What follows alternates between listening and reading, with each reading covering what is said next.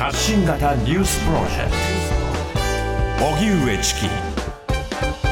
セッション。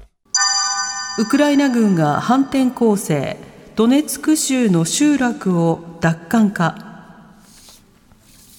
ウクライナ軍は11日東部ドネツク州にある3つの集落を奪還したと発表しました。軍の報道官は反転攻勢の最初の結果だと見ていると成果を強調しています。ウクライナ軍の反転攻勢をめぐってはロシアのプーチン大統領が9日始まったことを認めた上で撃退に自信を見せていました。ウクライナ側も反転攻勢を認め新たな戦局に入ったとみられます。こうした中、ゼレンスキー大統領はダムが決壊した南部ヘルソン州を ICC 国際刑事裁判所の代表が訪れ調査を始めたと明らかにしました。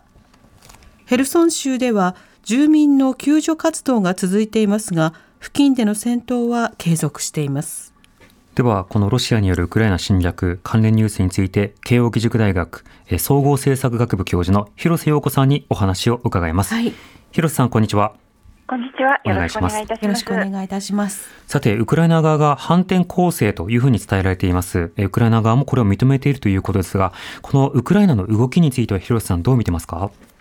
はい、あのまあいよいよ本格的に始まったようで、えー、まああのそれまでまあいつ始まるのか、このこの今のこう攻撃というのが、まあ、実際のその反転攻勢なのかということが、まあ、かなりこう長く議論されていたわけですけれども、うん、まあ、いよいよ本格的に始まったということを、まあ、ロシア側もウクライナ側も認めたということで、まあ、本格的な、まあ、あの状況になってきたのはもう間違いないというふうにあの思っていますが、うん、どうも最初の方はかなりウクライナ側が苦戦していたようなんですけれども、はい、まあ、少しこうウクライナ側も調子が出てきて、まあ、南東部ドネツクの3つの集落を奪還ですとか、まあ、南部のまあ一部のあの集落も奪還ということで、あの徐々にウクライナ側にもこういい報告が出ているというような状況だと思っております。うん。この東部ドネツクの3つの集落、これを奪還したということですが、この地域、どういった場所なんでしょうか？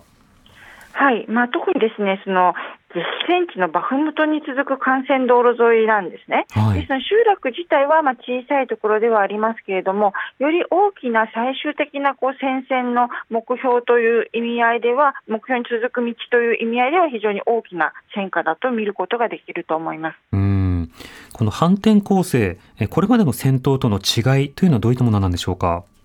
はい、やはりまあいかに早く、いかにたくさんの領土を奪還するかというところがまあポイントとなってきますので、うん、こういろんな戦い方をまあ繰りあの展開しながら、あのまあ、積極的にこう今こう、攻勢に出ているというところだと思うんですけれども、えー、まあ、まずあのロシアの勢力をこう、えー、とにかくですねこう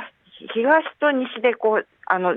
切っていくということがまず重要ですし、うん、そしてそうやってこうロシアの弱いところを見つけながら、より早く、より多くの領土を奪還する、こういうところがポイントになってくると思います。うんこれ、反転攻勢となっていた場合に、そのロシア側が今支配している地域に対して攻める格好になります。この論点というのはいかがでしょうか？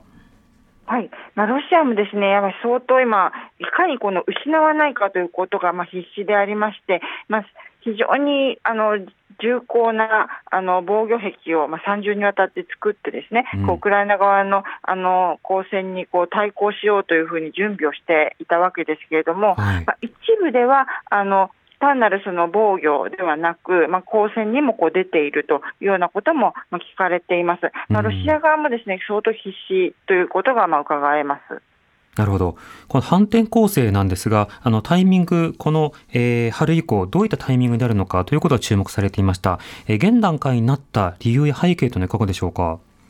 はいまあ、いろんな背景があると思うんですね。まず、ウクライナの天候の問題、やはりあまり早い時期ですとこう泥濘期が続いていて、あの非常にこう効果的な攻撃ができないということもあります。うん、またこう、西側からの兵器を待っていたということもあって、特にまあレオパルト2など、まあ、いいあの、まあ、西側の戦戦車がこうよりまとまった形で集まってくるという時期を待っていたということもありますし、またこうアメリカのあのこう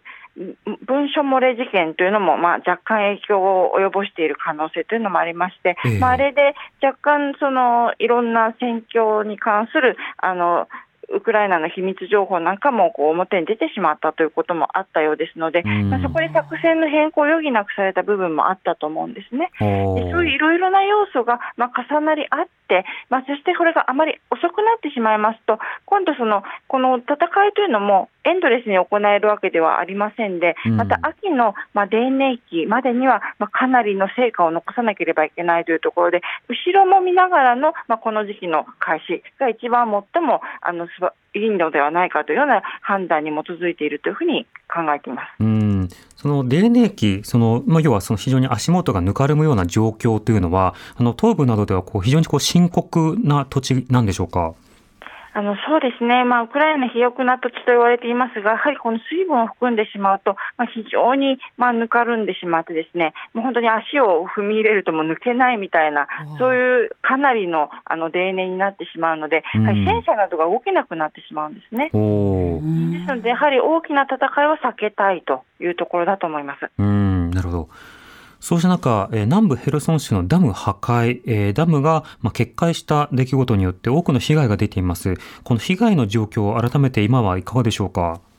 あのこれはもう本当に未曾有の被害といいますか、もう本当にこう単なる洪水ではなくて、はい、それによってって非常にこう多くのこう汚染物質も流されていて、まあ、汚染水があの街を覆ってしまっているような状況になっています。多くの方が亡くなっていますし、これがですね仮に水が引いたところで、やはりもう土壌が完全に汚染されてしまっていますから、まあ、ウクライナというのは非常に肥沃なこう農耕地帯なわけなんですけれども、まあ、農業の再開に一体何年かかるのか、もう10年、20年かかるのではないかというような、まあ、非常にこう辛い試算もなされていますし、まあ、相当甚大な被害が出ています。うんなるほど。あの、まあ、環境汚染もさることながら、例えばその地雷などが流されて把握しきれなくなるなど、まあ、BBC なども注目して報じていますが、この影響というのは思った以上に出るものなんでしょうか？あ思った以上ですね、こう今あのおっしゃったように、この地雷の問題というのも本当に深刻でありまして、はい、まあ、ロシア側があちこちにまいていた地雷が相当流されていて、ですね、まあ、それがいろんな流される中で接触して、もう不良の爆発というのがあちこちで起きていますし、まあ、当然ですね、こういうものがあの普通のこう民間人に触れてということもまあ想定されますので、はい、非常にこう何重にもあの脅威が重なっています。でおそらくですねこれ、まあ、やったのはロシア側というふうに見て断定していいのではないかと思いますけれども、あのロシア側もこれまでの被害が出るということを想定しなかったんだと思うんですね。でむしろこうロシア側も今回のあのこの被害によって大きなあのまあ、戦戦況における被害も受けてしまっていると、例えば、まあ、ロシア側が作った防御壁が相当流されてしまっていたり、まあ、今申しましたように、地雷も流されてしまっていると、ロシア側もむしろあの被害を受けているということで、これはこう想定外の展開だったのではないかというふうに見ています。なるほど、今回のそのダム破壊については、今後、どういった調べが入るんでしょうか？はい、今、ICC がですね少なくともウクライナウクライナ側の方であのいろんなあのチェックを始めていますけれども、うん、まあ、これがそもそもこう誰が行ったのか、意図的に行ったのか、まあ、テロ行為なのかということですね、はい、そしてまた、まあ、実際、ロシア側の攻撃というのが続いていて、まあ、避難している方があの砲撃をこう避けながら避難するというような非常にあの悲惨な状況があるわけですけれども、うん、まあ、そういうそのテロ行為が続いているのかどうかということも、あの確認のポイントになってくると思います。まあ、しかしですね、ロシア側はこの ICC のあの監査を認めていないんですね。はい、でむしろそのロシア側、ロシアの支配地域の方の被害が甚大であるというふうに見られているわけですが、はい、これがまあウクライナ側にとどまってしまうというのも、また非常に懸念が残る点であります。まあ、ICC 国際刑事裁判所、まあ、この調査がどうなっていくのかのみならず、まあ、どこまでどう入っていくか、ロシアがどう承認するのか、ここも今非常に大きなポイントとなっているということです。また今後の反転攻勢、この点については広瀬さんどう注目していますか、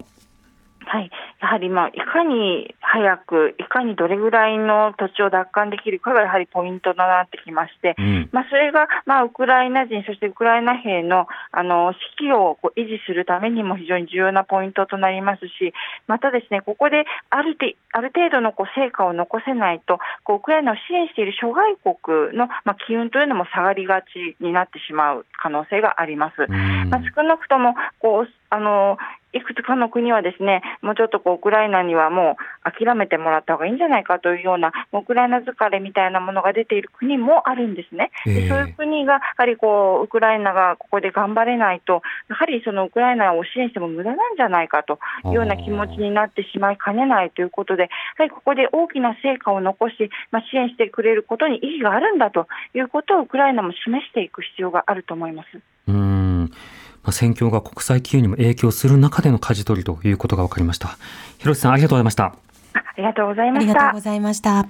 慶應義塾大学の広瀬陽子さんにお話を伺いました。TBS ラジオ荻上チキ